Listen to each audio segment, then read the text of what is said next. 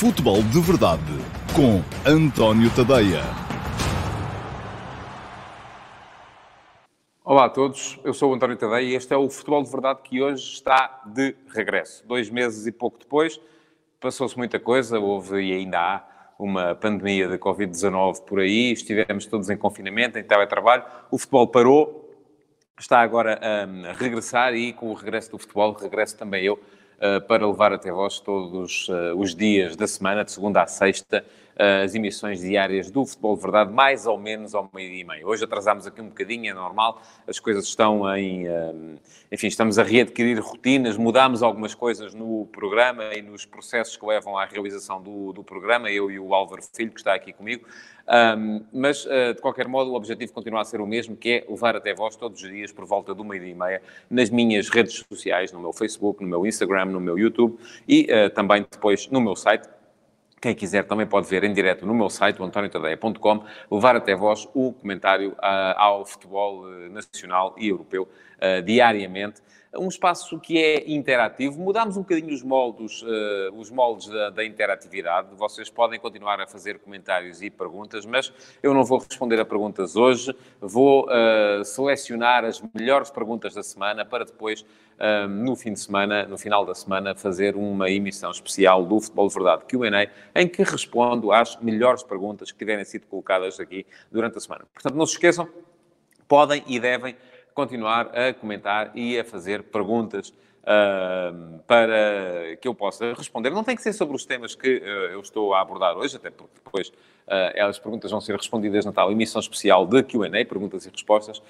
pode ser sobre qualquer coisa que tenha a ver com a atualidade do futebol. Nem tem que ser atualidade, também podem ser coisas antigas. Enfim, se eu souber responder, responderei. Bom, hoje temos um, três assuntos para levar até vocês. Eles estão, como quase tudo no futebol, estão ligados uns aos outros. Uh, vou falar-vos sobre as eleições do Flóculo do Porto, um, sobre um, não tanto aquilo que são os candidatos, mas uh, aquilo que se perfila, ou as pessoas que se perfilam para a eventualidade da sucessão a Jorge Nuno Pinto da Costa, porque acho que é o aspecto mais interessante destas eleições do do Porto, tem a ver com isso. Um, vou falar-vos também sobre o calendário para aquilo que falta jogar da Liga Portuguesa a tal concentração de jogos eh, que vai permitir que a Liga, em princípio, se não houver necessidade de novo confinamento, chegue ao fim. E vou falar-vos também sobre a confusão que está a gerar à volta das empresas detentoras de direitos televisivos para o campeonato e o futebol português. Bom, começando então pela questão Flóculo Porto. Eu disse aqui já há pouco uh, que, uh, mais do que uh, eleger uma direção aos órgãos sociais para o próximo mandato, e eu, em princípio, teria que acontecer uma hecatombe, que me perdoem os outros dois candidatos, mas teria que acontecer uma hecatombe para que Jorge Nuno Pinto da Costa não fosse ou não seja reeleito,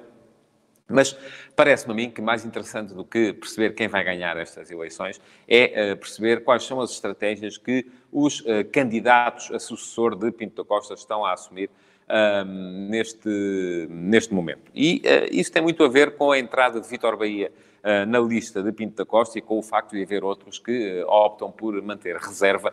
porque com certeza acham que é assim que têm mais possibilidades de vir a suceder ao eterno líder do Flóculo Porto. Disse Pinto da Costa numa comunicação, ou escreveu numa comunicação publicada no seu site de recandidatura, que vai recandidatar-se não em nome do passado e daquilo que conseguiu já fazer no clube, mas sim em nome das dificuldades tremendas, e estou a citá-lo, eh, que o Futebol do Porto tem pela frente para os próximos tempos. Acontece que uh, os sócios do Futebol do Porto que vão votar nele, vão votar nele em nome do tal passado, daquilo que, eh, enfim, qualquer pessoa, nem precisa de ser uh, uh, mais velho do que eu, mas a maior parte das pessoas que andam no futebol não se lembram do Futebol Porto sem Pinto da Costa. Pinto da Costa foi eleito pela primeira vez em 82, daí para cá tem sido sempre presidente, um presidente marcante que mudou a história do Futebol Porto e isso acaba por um, fazer com que Pinto da Costa e Futebol Porto sejam mais ou menos sinónimos. Enquanto houver vontade de Jorge Nuno Pinto da Costa para continuar uh,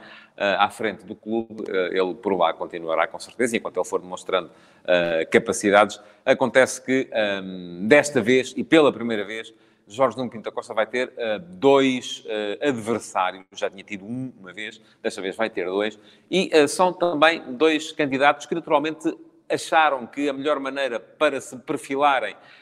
um, para suceder a Pinto da Costa, porque este deve ser, em princípio, o último mandato de Jorge Pinto da Costa, acharam eles que a melhor maneira para se perfilarem para lhe suceder é concorrer, é entrar numa, numa batalha que uh, vai naturalmente levar a acusações de parte a parte, e uh, terão achado, Rio e Lobo, que a melhor forma de, daqui a uns anos, suceder ao eterno líder é afrontá-lo, é enfrentá-lo e necessariamente afrontá-lo também. Um, outros uh, candidatos optaram por reserva, e enfim, falam-se quase sempre dos mesmos nomes, um, por não aparecer uh, neste momento uh, num cenário eleitoral, nem pró-Pinto da Costa, nem anti-Pinto da Costa. Veremos como é que se vão posicionar em termos de opinião durante a campanha, e aqui, naturalmente, um, falo de Rui Moreira, Presidente da Câmara do Porto, falo de António Oliveira, que neste momento é apenas comentador uh, de futebol uh, e profissional na, na RTP. Uh, falo também, eventualmente, de André Vilas Boas, que tem aquela situação da sua renovação com o Olympique de Marselha parada e aparentemente mal parada. todos eles, para já, estão a manter reserva. Aquilo que acontece é que Vitor Bahia, que em tempo já disse que gostaria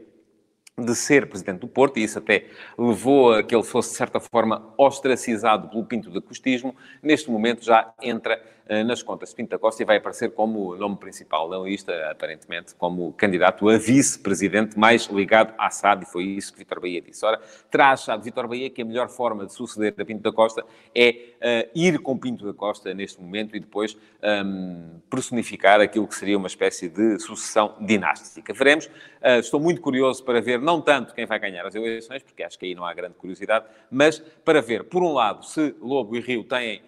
hum, programas que motivem alguma adesão popular e para ver, por outro também, uh, como é que se vão posicionar os outros uh, potenciais candidatos à sucessão de Jorge Nuno Pinto da Costa daqui a uns, uh, a uns anos. Ponto final no tema Futebol Clube do Porto. Para vos falar agora também um bocadinho daquilo que, vão ser, que vai ser o resto do campeonato português. E eu já sei que muitos de vocês acham que o futebol não deveria voltar, que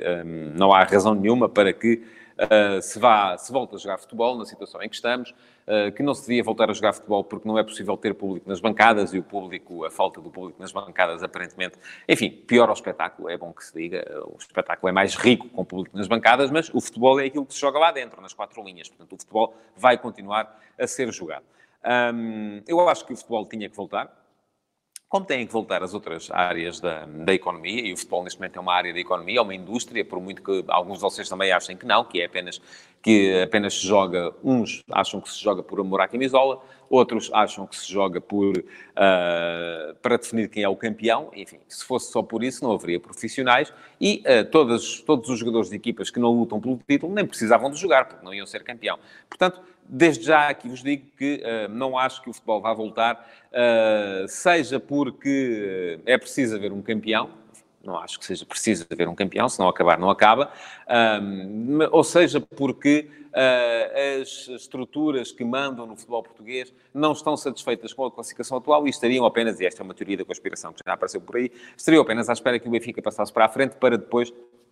poderem dar por terminado o campeonato. Eu já o disse e já o escrevi também, acho que é fundamental que antes de se recomeçar a jogar fique claramente uh, dito e escrito um, o que é que acontece em caso de uh, ser forçada uma nova interrupção e quem é que tem o poder para forçar essa nova interrupção. Porque também não vou na conversa de, de repente, daqui a bocado, mudam as posições na classificação e as pessoas já acham que afinal agora é preciso parar e então vamos adotar as novas posições. Enfim, isso tem que ser muito bem esclarecido. Para já, a única coisa, eu gosto de falar com base em factos, uh, que temos para uh, comentar é uh, o calendário. É aquilo que foi definido pela Liga e obedecendo, sobretudo, aos interesses dos operadores televisivos, porque são esses que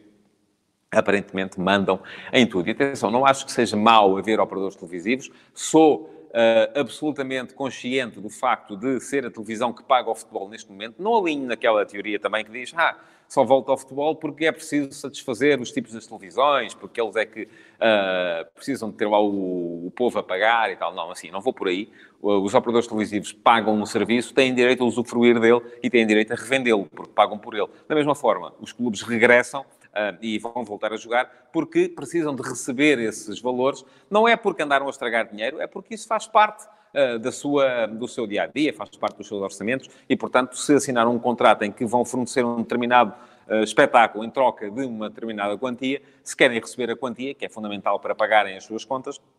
têm que proporcionar o espetáculo, desde que ele seja, como acredito que vai ser, em condições de segurança. Agora, houve uma coisa de que eu não gostei, e não gostei nada, foi que um, no calendário que vamos ter daqui até final, um, entre Futebol Porto, Benfica e Sporting, só haja dois jogos ao fim de semana, isto excluindo a última jornada que ainda não tem datas definidas. O Futebol Porto joga, e eu preciso aqui do papel, uh, joga uma vez ao domingo com o Belenenses, o, uh, com o Belenenses Chade, o Benfica joga uma vez ao sábado com o Boa Vista e, além disso, nada, zero. O Sporting não joga uma única vez ao fim de semana e isto é porquê? É porque os operadores televisivos têm, estão a contar com os jogos do estrangeiro para lhes preencher os fins de semana e, portanto, acharam que podem perfeitamente ocupar uh, os serões de semana com os jogos da nossa liga. Ora, isto é mau para quem tem que trabalhar. Uh, é verdade que as pessoas não iriam ao estádio de qualquer maneira, mas, de qualquer maneira, acho que há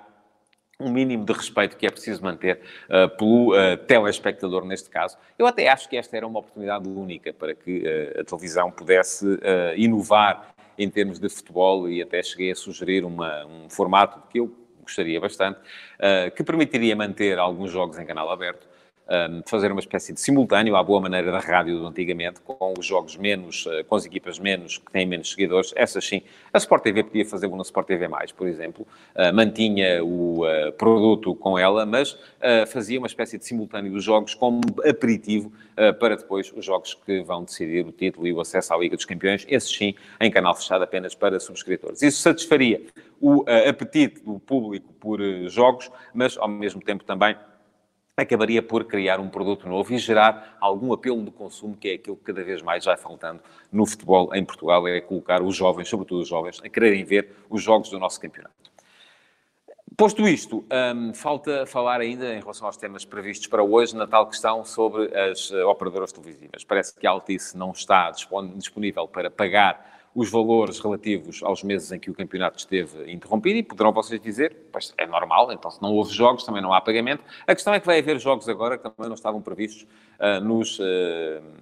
no contrato original. Portanto, vai haver, os jogos vão ser os mesmos, vão ser se calhar mais concentrados, mas vão ser os mesmos. E isso acaba por uh, chamar a atenção para a injustiça que é, do meu ponto de vista, haver uma das operadoras que não está disponível para pagar